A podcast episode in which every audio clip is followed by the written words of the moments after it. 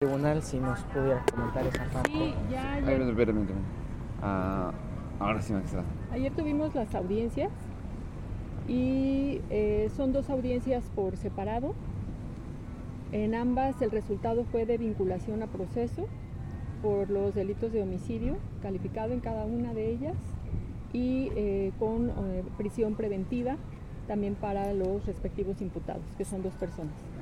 No, nada más este conocer este cuál de estas vinculaciones pertenece a sobre el homicidio de una persona en Peñuela sabrá o realmente Sí, son, son las dos.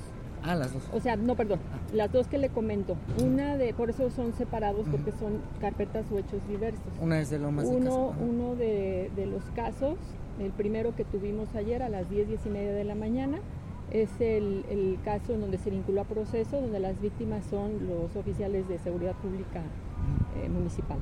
Y el segundo caso que ya tuvimos más tarde la audiencia es el de un homicidio que sucede en la colonia Peñuelas.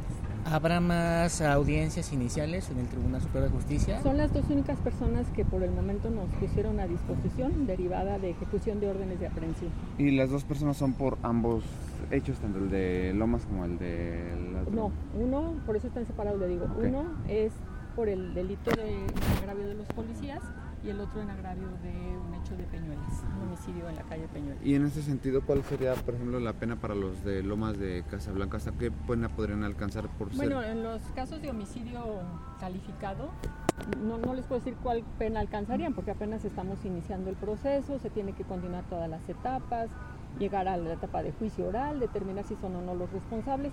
Lo único que les puedo decir es cómo se castiga el delito en el Código Penal.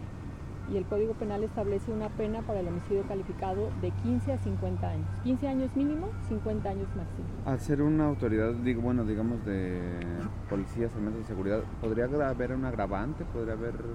No, ya está eh, calificado como homicidio agravado, como homicidio, homicidio calificado, pero no por la razón específica de que sean agentes de seguridad pública.